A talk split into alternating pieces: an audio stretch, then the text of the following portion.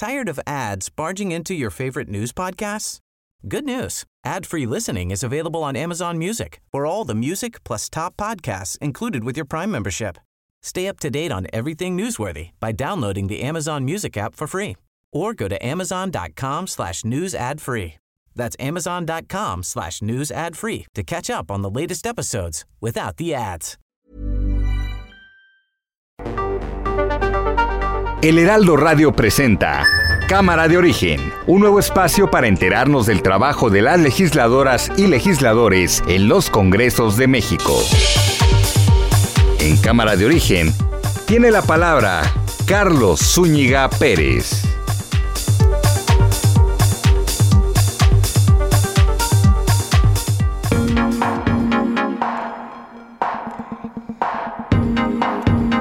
¿Qué tal? ¿Qué tal? ¿Cómo está? Muy buenas tardes. Gracias por acompañarnos a esta nueva emisión de Cámara de Origen. Les habla Carlos Zúñiga Pérez en este día viernes 27 de mayo de 2022.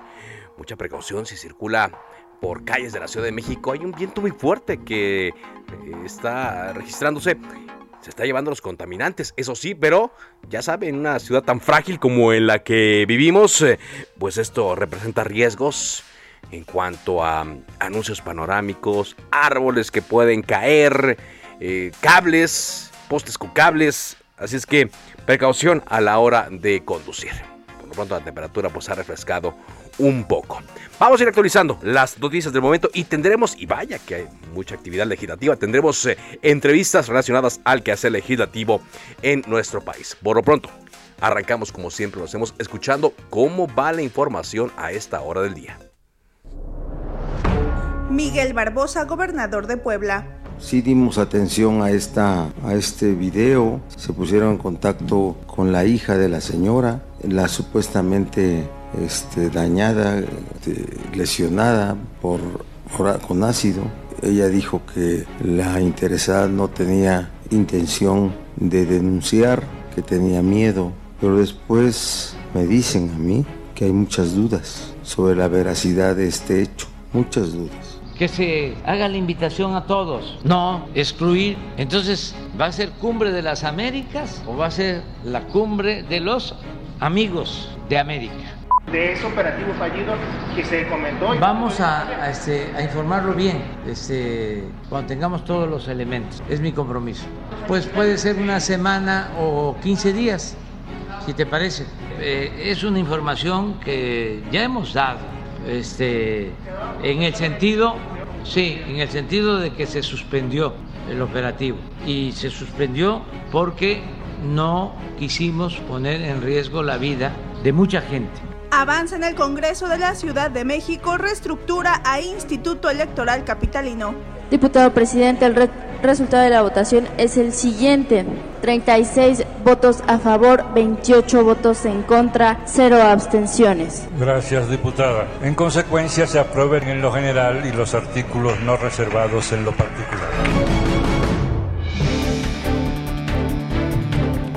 Así es, eh, justamente el día de hoy ya se aprobó el dictamen por el cual se reforma el eh, Código de Procedimientos Electorales de la Ciudad de México, con lo cual, pues eh, algunas áreas del Congreso, eh, corrijo, algunas áreas del Instituto Electoral de la Ciudad de México tendrán que desaparecer.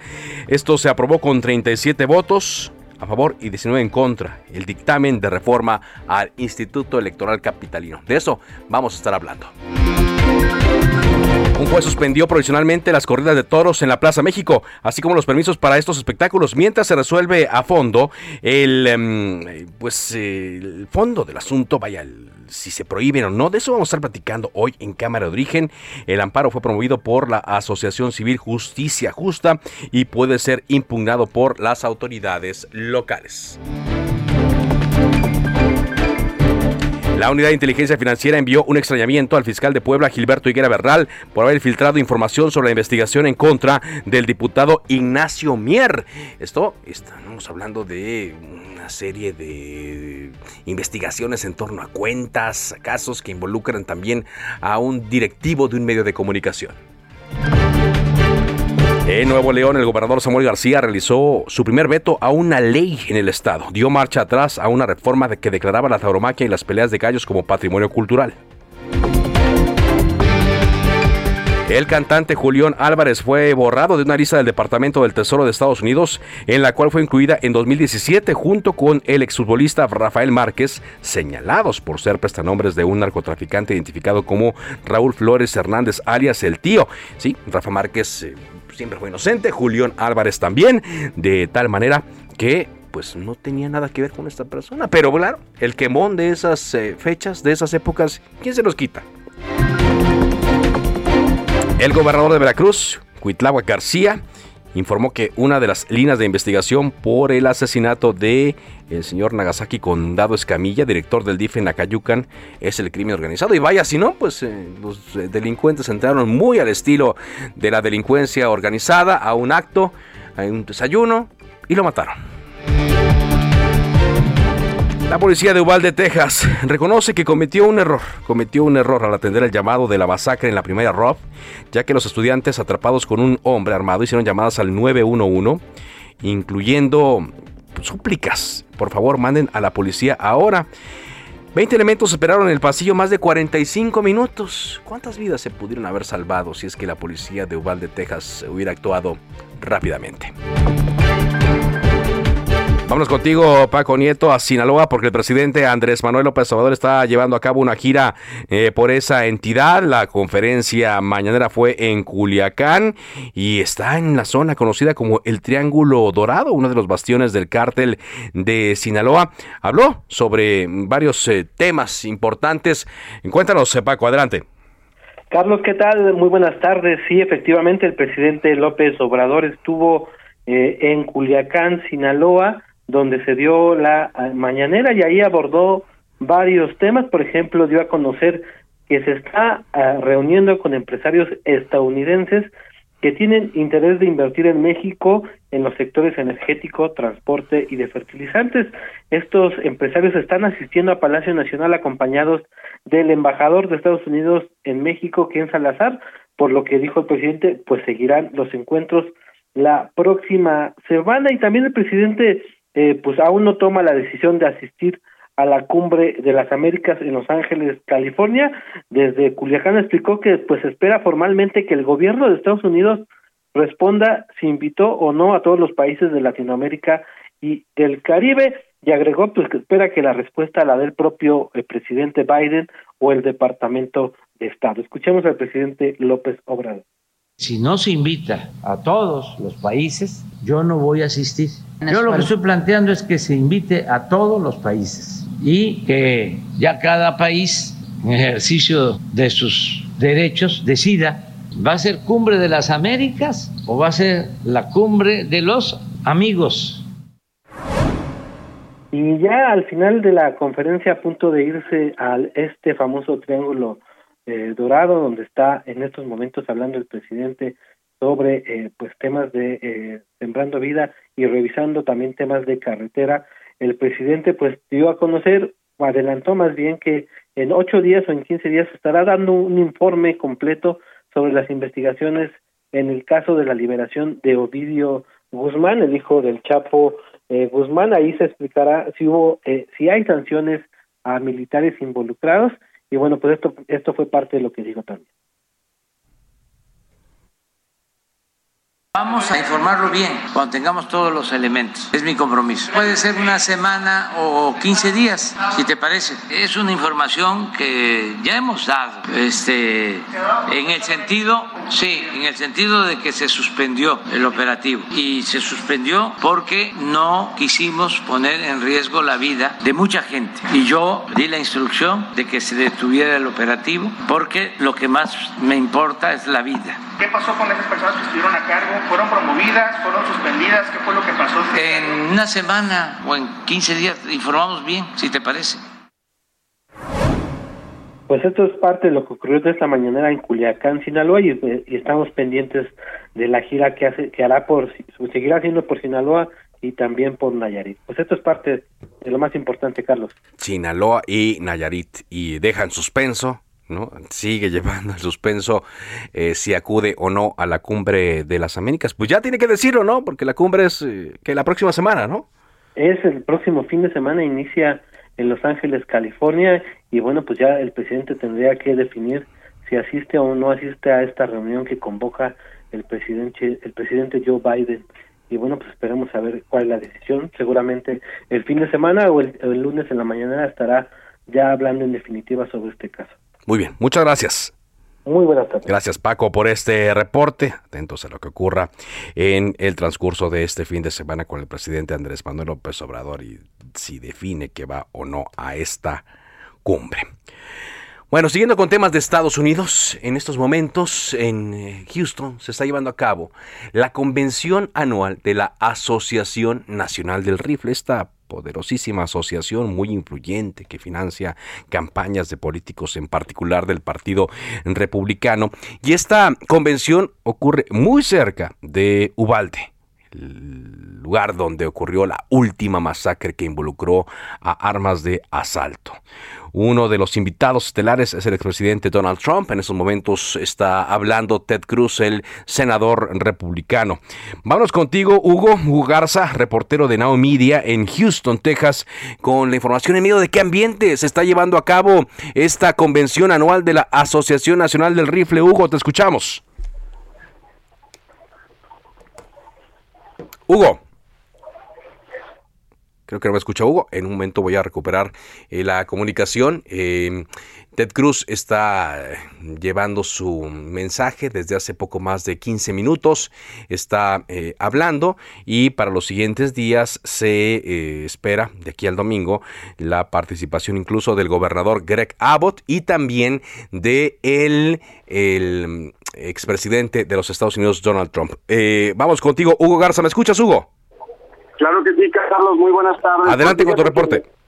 Claro que sí, gracias. El día de hoy inició la convención del rifle aquí en la ciudad de Houston y eso ha sido un caos. Eh, son muchas cosas. Eh, Este fin de semana de hoy viernes que inicia es un fin de semana largo, feriado, porque el lunes no se trabaja, es el día de Memorial Day, están cerradas para cosas gubernamentales, escuelas, bancos, qué sé yo. Pero el día de hoy inicia la convención del rifle aquí en la ciudad de Houston con la presencia del expresidente Donald Trump. Eh, es, un caos el centro de la ciudad, hay demasiada cobertura de medios y lo más importante creo que es la gente que se está manifestando y que está en contra de lo que está ocurriendo. ¿Por qué? Porque viene a ser una cachetada enorme y terrible para los latinos y para estos padres de familia que apenas hace unos días perdieron a sus hijos en una masacre en una escuela en la ciudad de Uvalde, Texas, que está a solamente tres horas y media manejando de la ciudad de Houston. Los manifestantes se quejan de que ya no quieren eh, más rifles, ya no quieren que la gente pueda adquirirlos tan fácilmente, porque como tú lo sabes, este jovencito solamente al cumplir 18 años de edad, eh, el pasado 16 de mayo, puede ir y comprar dos eh, armas, pero no de, de cuál estás hablando de una arma para matar un venado, sino armas completamente peligrosas. Sí, semiautomáticas también. Exactamente, y eso es quizás la inquietud más grande quizás de la población, porque no necesariamente estamos eh, manifestándonos, decía una persona, porque no queremos que haya armas, simple y sencillamente que haya un poquito más de protección. Hablándote de este joven de 18 años que cometió esta situación tan terrible, si tú vas a una tienda a comprar eh, cerveza, por ejemplo, o bebidas alcohólicas, no te las venden, porque tienes que tener 21 años de edad. Pero ¿cómo es posible que este joven a solamente 18 años de edad sí pueda adquirir no solo una, dos armas, sin hacerle un background check, como le dicen acá, ese, ese chequeo de, de, tu historial, de quién eres tú, y también uno médico, porque pues desafortunadamente en Estados Unidos hay muchas personas que tienen problemas mentales y que desafortunadamente pues desencadenan cosas como la que estamos viviendo. Exacto, es algo muy paradójico, ¿no? Que no puedan comprar alcohol, no pueden comprar una botella, que en el centro comercial o en la tienda de conveniencia le piden el, eh, el ID y cuando dicen, no, no puedes comprar eso, pero se va a una tienda, se puede ir a una tienda físicamente a comprar un arma y le dicen, adelante, eh, llévatela. ¿Cuánta seguridad hay desplegada para esta em, convención y si hay la posibilidad de que se presenten protestas? Bueno, las protestas han estado aquí desde las 2 de la tarde que inició todo esto y siguen aquí manifestándose las personas con pancartas, con gritos, con altavoces. Hay demasiada seguridad, como tú lo mencionas. Es increíble, la ciudad está sitiada completamente. Eh, puedes ver a gente también del servicio secreto, estas eh, limusinas negras que siempre andan con el presidente y personas que ya fueron presidentes de los Estados Unidos. Hay demasiada seguridad, pero también lo más importante, creo yo, es la gran cantidad de personas que se hacen presentes desde muy temprana hora, aunque es un día terriblemente caliente, es un calor espantoso en la ciudad de Houston, y que todos estén aquí. El centro de la ciudad de Houston está el centro de convenciones, los hoteles. Hay un parque que se llama Discovery Green, que es familiar porque puedes venir en tiempo de verano, de invierno, perdón, a patinar en hielo, hay juegos para los niños y demás, pero hoy es un escenario completamente distinto. Y aunque ves familias completas también manifestándose, hoy no es un día para venir a celebrar como familia, sino para venir a expresar cómo se sienten justamente después de que ocurre una masacre hace solamente tres días en el estado de Texas y que vienen ahora a celebrar la convención que yo creo que por educación debieron quizás de haber pues cambiado la fecha para que no afectara a la vulnerabilidad de todas las personas que están aquí presentes. Y bueno, entro a la página de la Asociación Nacional del Rifle y lo primero que aparece es eh, una fotografía de Donald Trump con el actual presidente de la NRA y anunciando primero que nada, que el presidente Trump dará un mensaje a los miembros de la Asociación Nacional del Rifle en esta convención. Y luego viene una liga a una mm, nota de Fox News en donde pues hablan de la importancia y el orgullo que siente de que Donald Trump hable en esta convención. También se espera, ¿no?, que hable el gobernador Greg Abbott. Bueno, eh, te cuento que el gobernador finalmente no asistió, eh, se envió una un comunicado de prensa donde se decía que finalmente iba a hacerlo a través de un video para la esta convención. Sin embargo, no hace acto de presencia y creo que aquí hay una pues eh, algo político por detrás. ¿Por qué? Porque próximamente él se piensa reelegir.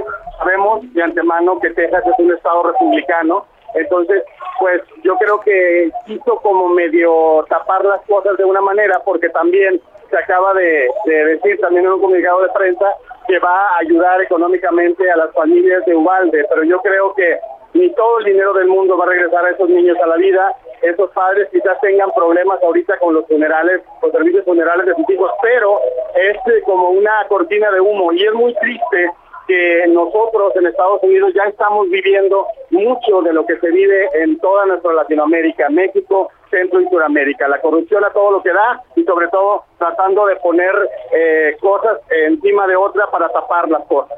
Totalmente.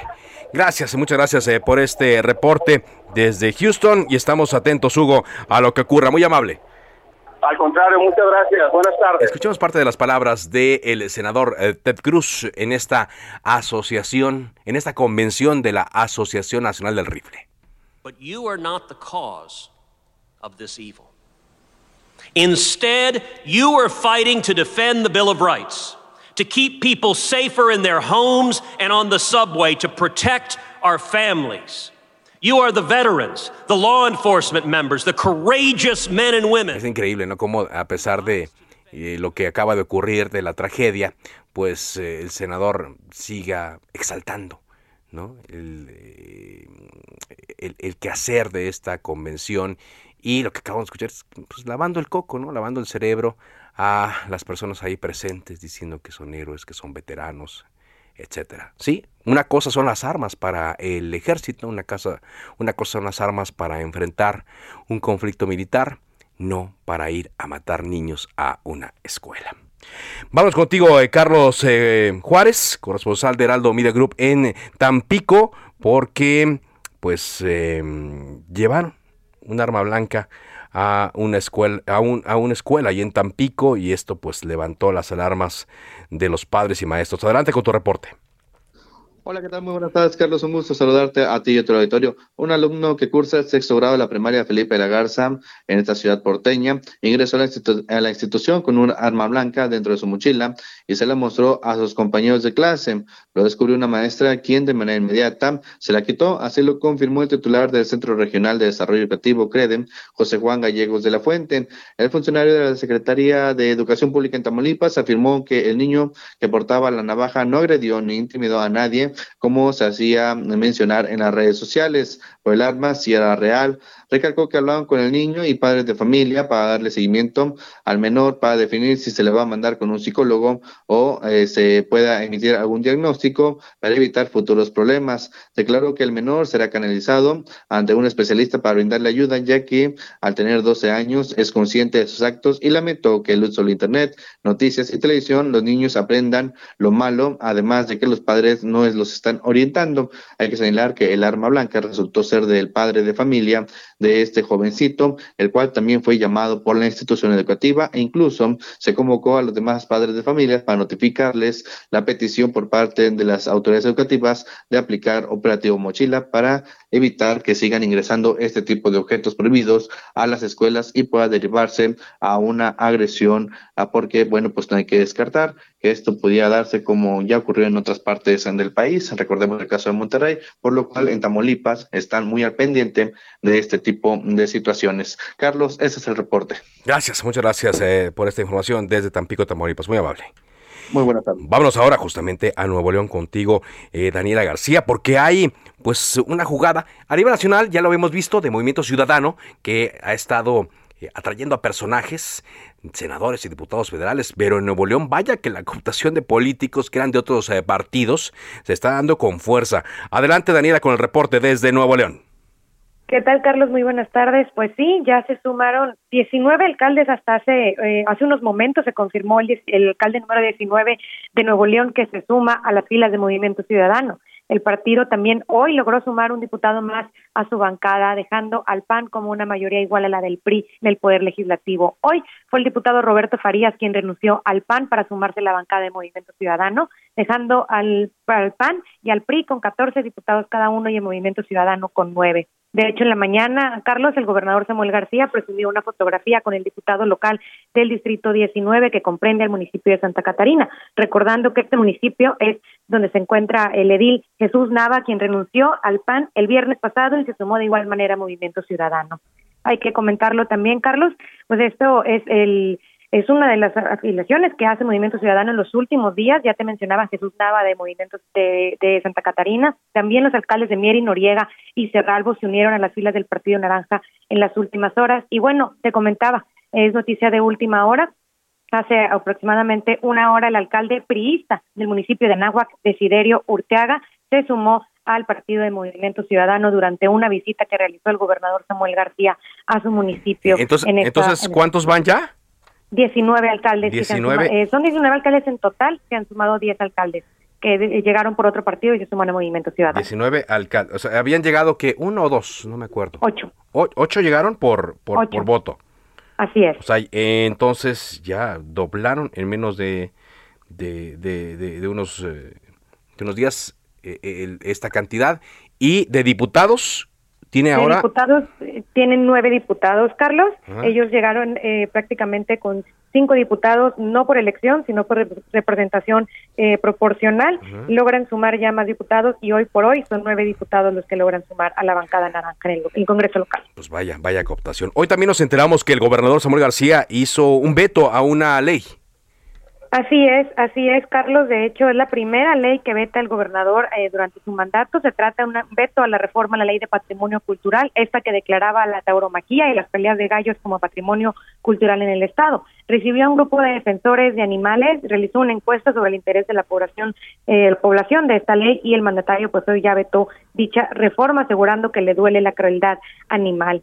Insistió que se encuentra todavía tiempo para firmar este veto, ya que el Consejo Jurídico del Estado no ha recibido el decreto, adelantando que no se publicará esta reforma en el periódico oficial del Estado. Esta reforma fue aprobada en las semanas pasadas, Carlos, por mayoría del PRI y el PAN en el Congreso local. Sin embargo, pues ya anuncia el gobernador, le dará marcha atrás en este momento. Le va a dar marcha eh, atrás eh, y todavía allá no se ha discutido si se prohíben las corridas, ¿no? sino por todo lo contrario, eh, y las iban a dejar las iban a, pues de, alguna manera mantener como patrimonio cultural del estado y de esta manera no se podían prohibir Carlos. Sin embargo este veto que da el gobernador pues da marcha atrás a este plan que había por parte de los legisladores locales. Muy bien. Muchas gracias. Gracias por este reporte Seguimos pendientes, muy buenas Gracias a Daniela García por esta información desde Nuevo León. Pues sí, no ganaron en las urnas, pero vaya que en las negociaciones políticas, Movimiento Ciudadano, sí, no, no, mm, vamos a ver cuál es el impacto entre la población, porque ellos habían votado por ciertos partidos políticos y no por Movimiento Ciudadano. Y ahora el PAN y el PRI en Nuevo León están perdiendo a algunos alcaldes y también legisladores. Vamos a ir a un corte comercial. Esto es Cámara de Origen a través de El Heraldo Radio. Le recuerdo que está mi cuenta de Twitter para mantener la comunicación arroba carloszup. Después de una pausa, más información y entrevistas. Volvemos.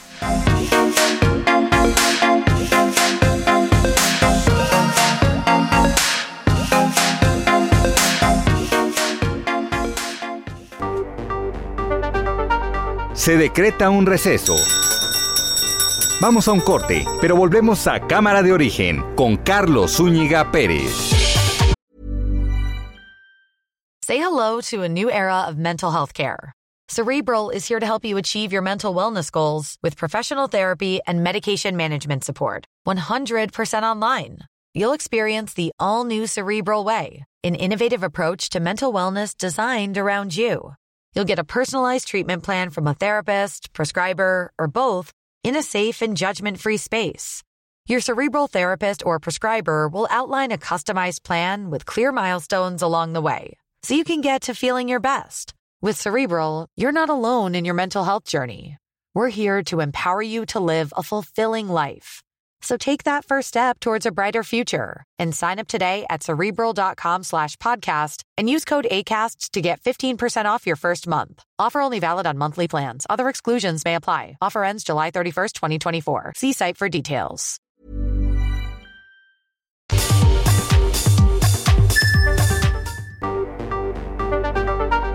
Contacte a Carlos Zúñiga Pérez en Twitter, Facebook e Instagram como arroba carloszup.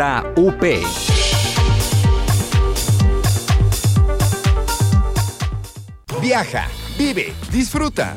Viaja con hasta 40% de descuento en Aeroméxico. Vive más vacaciones al acumular puntos Premier con hoteles en línea, Hertz o Uber. Y disfruta hasta séptuples puntos Premier por tus compras en línea, Gandhi, Gaia, Luna y más. En el Hot Sale de Club Premier encuentras todo para volver a disfrutar cada experiencia.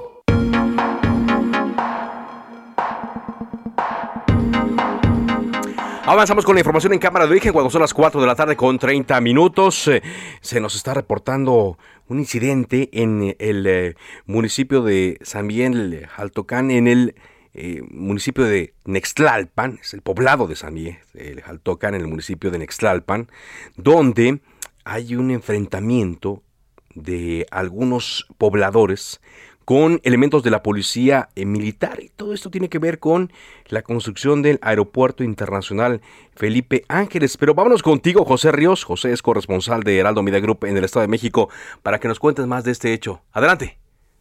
¿Qué tal, Carlos? Te saludo con gusto a ti y a quienes nos escuchan por el Heraldo Radio. Pues sí, como bien comentas, la situación está un poco tensa en el municipio de Nextlalpan luego de que este mediodía un grupo de militares desalojó a los ejidatarios que mantenían un plantón para evitar el paso de una red de drenaje del Aeropuerto Internacional Felipe Ángeles por los terrenos de este municipio de Nextlalpan. Los hechos se registraron en la comunidad de San Miguel Chaltolcan, en el límite de la barda perimetral del aeropuerto y las vías del tren que habían sido bloqueadas por los mismos campesinos desde hace hace casi un mes. ¿Y qué es lo que sucede, Carlos? Pues bueno, es que ellos desde este tiempo que te comento ya habían solicitado al gobierno federal y a la misma administración del aeropuerto internacional que se realizara una vía de acceso a esta, esta comunidad conectándose con, el, con la terminal aérea. Sin embargo, pues bueno, hasta el momento no habían recibido respuesta y fue que hasta la tarde de este viernes, pues los elementos de la Policía Municipal y Militar comenzaron este operativo para desintegrar este plantón que se ubicaba en esta zona de Nextlalpan.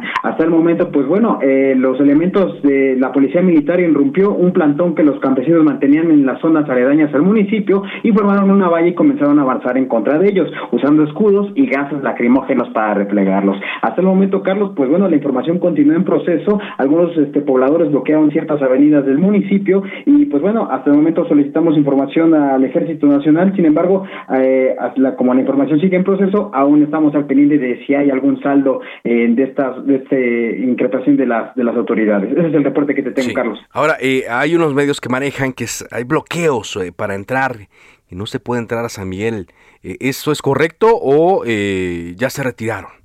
No, es correcto, Carlos. Hasta el momento le hicieron unas barricadas con llantas y quemaron algunas cajas, eh, sobre todo para el acceso dentro de, este municipio, el cual, pues bueno, eh, todavía continúan bloqueadas y pues las autoridades municipales siguen atendiendo eh, estos percances. Sin embargo, pues como te comentaba, la, este, pues la información aún continúa en proceso y sin embargo, pues bueno, vamos a seguir pendientes.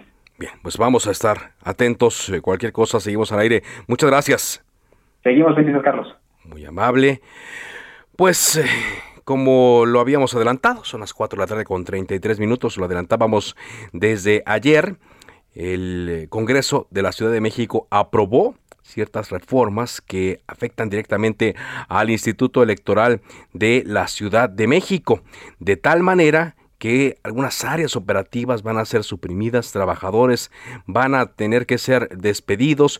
Fue una tensa, muy tensa sesión que se llevó a cabo el eh, día de ayer y todavía hoy en eh, el edificio de Donceles. Hubo tomas de tribuna, hubo jaloneos, hubo también eh, advertencias, amenazas y esta sesión en la que se discutía el recorte de cinco áreas técnicas del instituto pues se extendió hasta la mañana del día de hoy, casi mediodía del día de hoy, porque la oposición eh, puso muchas reservas y eh, fue una, táctica dilatoria, pero a final de cuentas, eh, con los votos mayoritarios de Morena y sus aliados, cinco áreas técnicas entre las que se encuentra la unidad de fiscalización, serán eliminadas después de que el Congreso aprobó en lo general y en lo particular la reestructura del organismo pese a la advertencia de consejeros de que esta medida afectará sus funciones. Justamente para entender eh, el tamaño de esta decisión que se tomó en el Congreso Capitalino,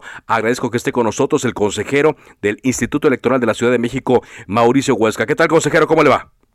Hola, querido Carlos, muy buenas tardes y buenas tardes a todo tu auditorio. Encantado de estar contigo para poder platicar pues, de este tema tan preocupante para nuestra ciudad y la democracia, desde luego, de nuestra ciudad. ¿Qué va a pasar? Sabemos que ustedes están eh, preparando algunos recursos legales, pero ¿qué pasaría si entra en práctica esta reforma que se aprobó en el Congreso?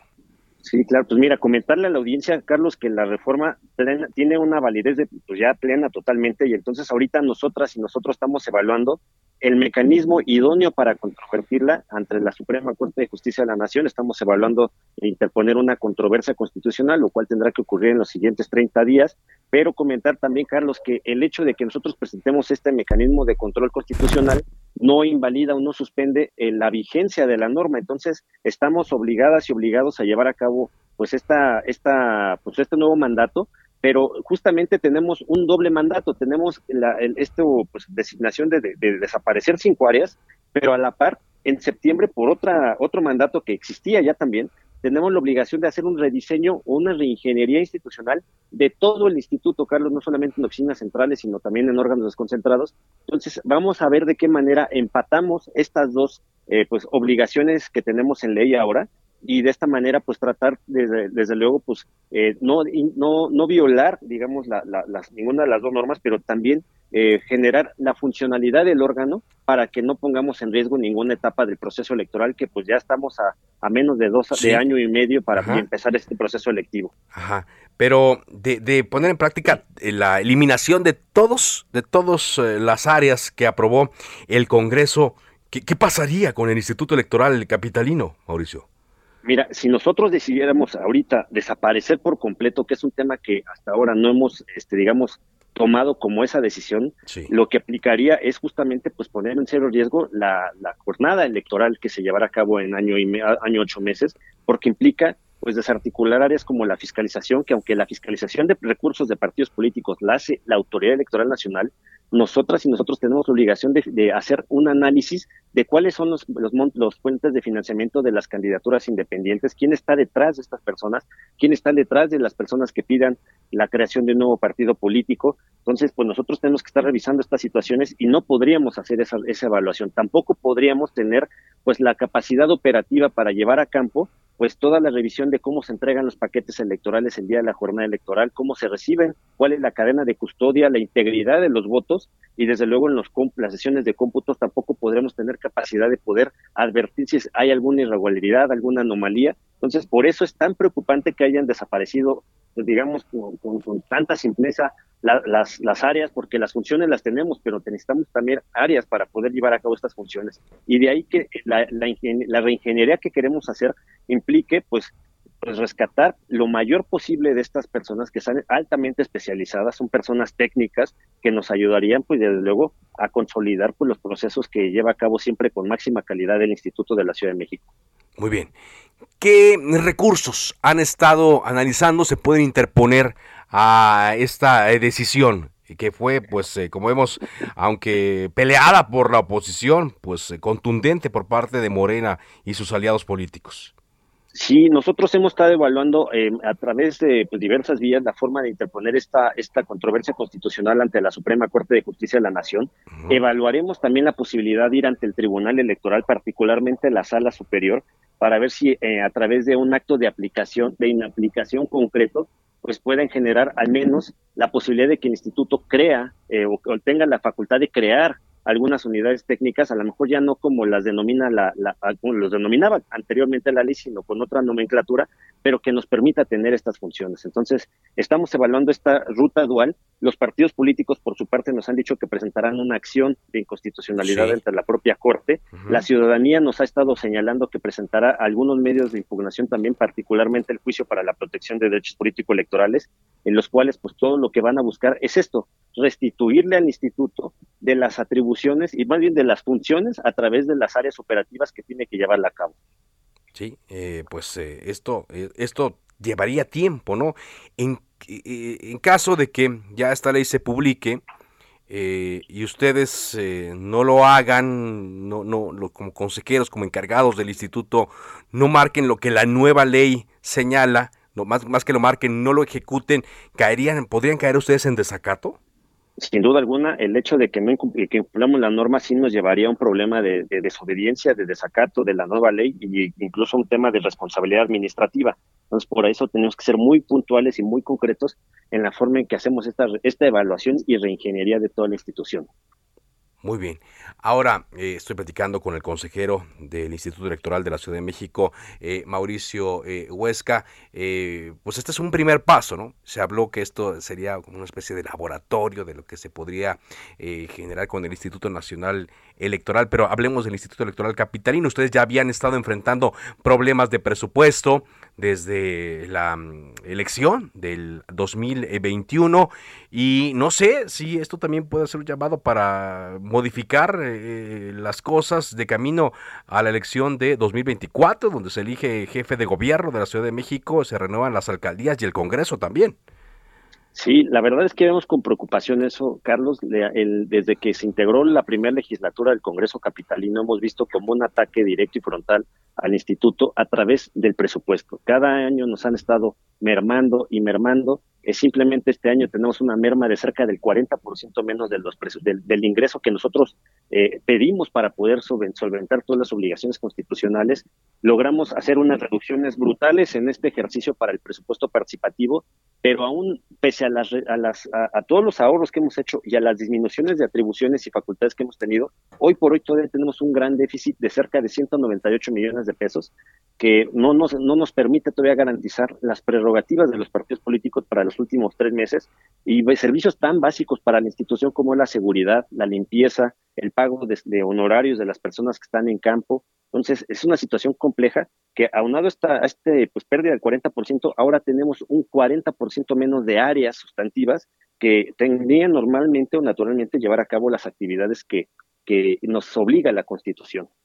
No, pero pues me imagino que les van a decir, eh, eh, consejero, es que ya, ya, ya les eliminamos eso, ya elimínenlas, eh, quítenlas y con eso van a tener dinero para completar de aquí a fin de año y hasta les eh, va a sobrar.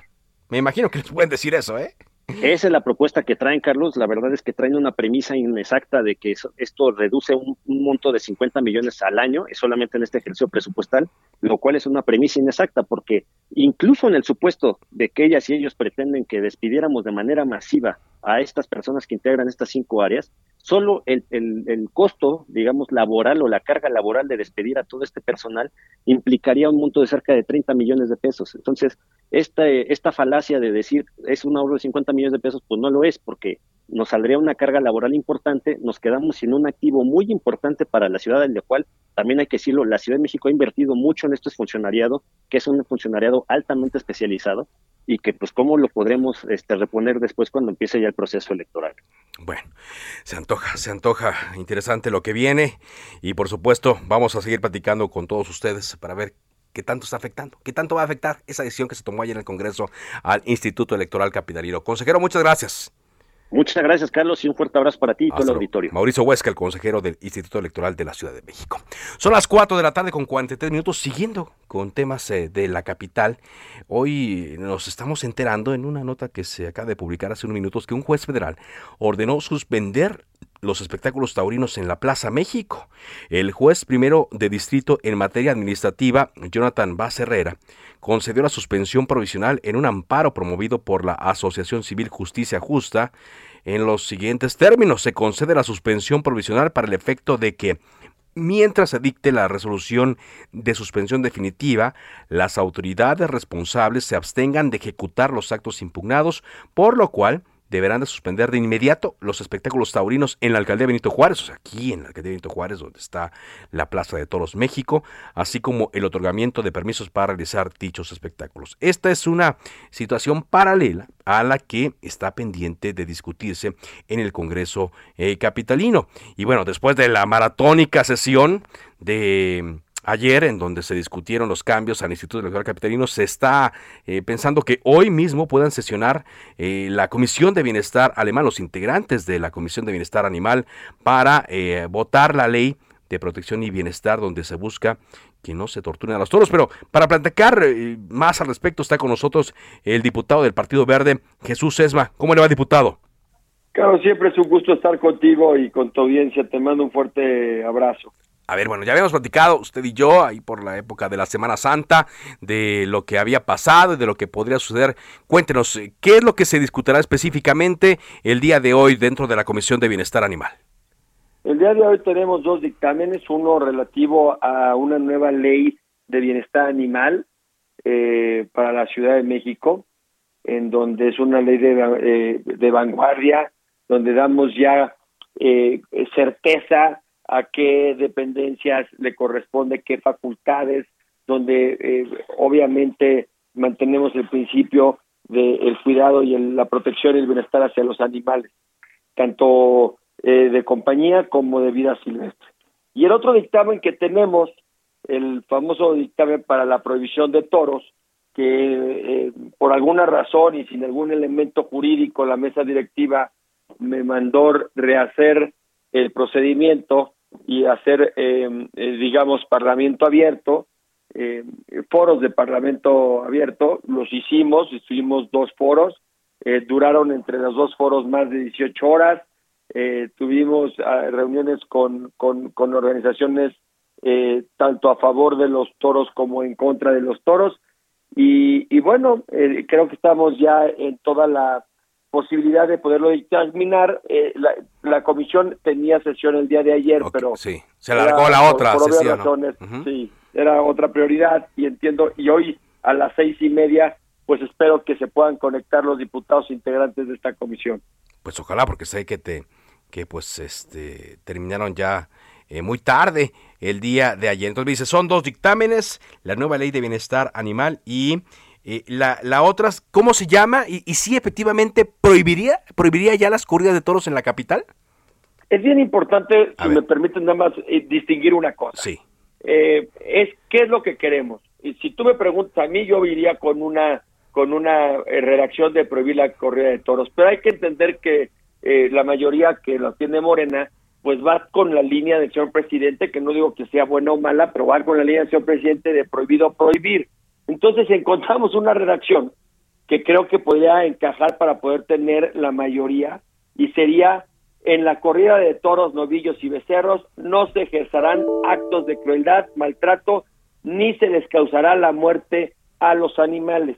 Con esta redacción también eh, queda subsanado de que eh, lo que decían los taurinos de que se va a perder el, eh, la, la especie del toro de Lidia y de que se van a perder los empleos, pues se podría seguir la corrida de toros, nada más que no les van a poder hacer ni acto de crueldad, ni van a poder hacerles ningún tipo de maltrato que conlleve la muerte hacia los seres vivos. Ah, entonces, estamos hablando del toro. Eso es, eso es importante. No habría prohibición, pero dice la redacción, si me la puede repetir, por favor, para que nuestro auditorio la, la capte. En la corrida de toros, novillos y becerros, no se ejercerán actos de crueldad o maltrato, ni se les causará la muerte a los animales. Ni se les causará la muerte. Pues eh, no sé si esto vaya a dejar contentos a, a todos, eh, diputado. Yo te podría decir te puedo decir que no va a dejar contento a nadie en primera intención. Primero porque los, ah, los animalistas puros me han dicho, es que nosotros no compartimos esto porque lo que nosotros queremos es prohibir. Y por obvias razones los taurinos pues dicen, es que este tipo de actividad no es la que nosotros buscamos. Pero lo que nosotros estamos convencidos es que con este tipo de reacción va dejamos, dejamos de incentivar eh, que los taurinos quieran seguir eh, teniendo sus corridas aquí, se irán a otros estados y los otros estados pues verán qué se va a hacer. Pero eh, eh, el principio, eh, o el, más bien el fin que, que, encontramos es que no fuera rentable para, para los taurinos el poder este, hacer este tipo de actividad y que no tengan alegatos que por obvias razones pues se van con el tema de, la pérdida de empleos, se van con la pérdida de, de, la especie del todo de lidia. Entonces, creo yo, eh, muy humildemente, porque no soy dueño de la verdad, Carlos, creo que en esta redacción eh, a lo mejor no queda como, al 100% como todos quisiéramos, repito, para mí la prohibición sería perfecta, sin embargo, también tengo que entender que los diputados de Morena siguen la, la, la, línea del señor presidente que es eh, prohibido prohibir pues sí, prohibido, prohibido, y ahí pues ya, yo no sé, ¿qué, se le hace? Es lo que, es lo que yo eh, le diría. Pero bueno, a ver, entonces queda la redacción de esta manera. Esto es eh, algo similar, ¿no? A lo que ya ha ocurrido en, en Europa. Si, si usted me puede Es algo similar a lo que está ocurriendo en Portugal, en, California, en Las Vegas, em, en, en, en, en, algunos eh, países de Sudamérica también se mantiene este tipo de actividad, es decir, en términos coloquiales, porque no me sé, eh, eh, digamos, lo torean sin que exista ningún tipo de eh, cuestiones pulsocontrantes que le puedan ocasionar una mutilación, una afectación, un daño, una crueldad y un maltrato que pudiese llevarlo a, la muerte al ser vivo no humano, en este caso a los toros de lidia. A los becerros también y a los novillos. Bueno, entonces, para hoy Estoy platicando con el diputado. Para hoy, para hoy, para toda la gente que nos escucha en tu espacio, Carlos, por favor, eh, apóyennos arrobando a todos los diputados que están en la comisión para poder, em, pues, generar esta eh, confianza de que la ciudadanía quiere esto, porque, eh, pues, entiendo que también están con sus con sus disyuntivas, pero eh, es un gran avance. no siempre se llega al 100% de lo que uno quiere, pero creo que es un, un, paso muy importante. Un paso importante, sí. A cómo están las cosas en el país, digo, pues eh, pasar de un, una situación como la que vemos el día de hoy a una provisión total, pues eh, digo, sí se antoja complicada. Lo mismo al revés, ¿no? Cuando estamos eh, discutiendo que se permitan ciertas cosas, ve ahí cómo está el asunto de la marihuana a nivel federal. ¿Usted considera esto como un, un paso de inicio? Pues mira, yo te, yo creo que es un paso de inicio que podemos todos los que estamos a favor de la protección animal encontrar una redacción jurídica que eh, eh, que a lo mejor no nos satisface al 100%, pero sí va a hacer que erradiquemos este tipo de espectáculos en, en nuestro país, porque no va a ser rentable, porque a todas luces lo que a la gente que se dedica a la tauromaquia, pues lo que les gusta es ver otro tipo de espectáculos que lleva lo contrario a, la redacción de lo que acabo de exponer. Pues atentos entonces a lo que ocurra en la sesión de hoy, si es que se conectan, porque sé que muchos están desvelados, desmañanados, de hecho. Muchas gracias, pues diputado. no hemos dormido. No, yo sé que. Gracias, Carlos. Hasta luego. Jesús es mal diputado del Partido Verde aquí. Pues no, parece que no va a haber prohibición, pero todavía falta a ver qué deciden. en comisiones. Esta es la redacción inicial. Israel Lorenzana, vámonos contigo con información de último minuto. ¿Qué nos tienes, Israel? Carlos Zúñiga, muchísimas gracias, un gusto saludarte. Pues fíjate que lamentablemente dos personas pierden la vida y seis más resultan lesionadas en una explosión de un polvorín, este en la zona de Zumpango, en el Estado de México. Los servicios de emergencia están laborando sobre Avenida Insurgentes, esquina Misterios, es la colonia San Pedro de la Laguna, en el municipio de Zumpango, donde lamentablemente se registra esta explosión de un polvorín. Ya ha llegado también la Secretaría de la Defensa Nacional, los servicios de emergencia en estos momentos están trabajando, así que bueno, pues esto ocurre en el Estado de México. Carlos, la información que yo te tengo. Muy bien, muchas gracias. Gracias Israel por este reporte. Son las 4.53. A esta hora le comento que la jefa de gobierno, Claudia Sheinbaum, anunció el decreto de expropiación de 34 predios y el avance de los trámites de escrituración de 162 viviendas y con el apoyo del gobierno de México y el Instituto Nacional de Suelo de México para dar de manera gratuita certeza jurídica y dijo acercar el derecho a una vivienda digna a los habitantes de la colonia 8 de agosto en la alcaldía Álvaro Obregón. Así lo dijo de los predios que tienen eh, como propiedad el gobierno federal, se suma con nosotros el gobierno de México y conjuntamente estamos entregando los predios a cada uno de los habitantes de esta colonia. Así que son todas las viviendas que hoy nos encuentran regularizadas que vamos a regularizar de manera gratuita, sin ningún costo para ustedes. Bueno, es lo que dijo la jefa de gobierno. Antes de irnos, ya está hablando Donald Trump en Houston, en la convención anual de la Asociación Nacional del Rifle, que, como ya nos comentaba nuestro corresponsal Hugo Garza, está llevándose a cabo en medio de fuertes medidas de seguridad y muchas, muchas protestas. Vamos a estar actualizando la información en los siguientes espacios de El Heraldo Radio. Por ahora es todo. Gracias por habernos acompañado. Le deseo un buen fin de semana y le pido que sigan la sintonía de El Heraldo Radio. Buenas tardes.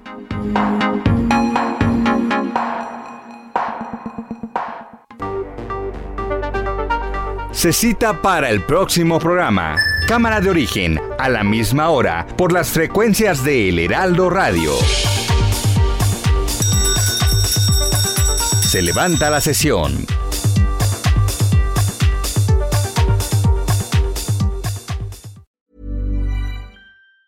¿Tired of ads barging into your favorite news podcasts?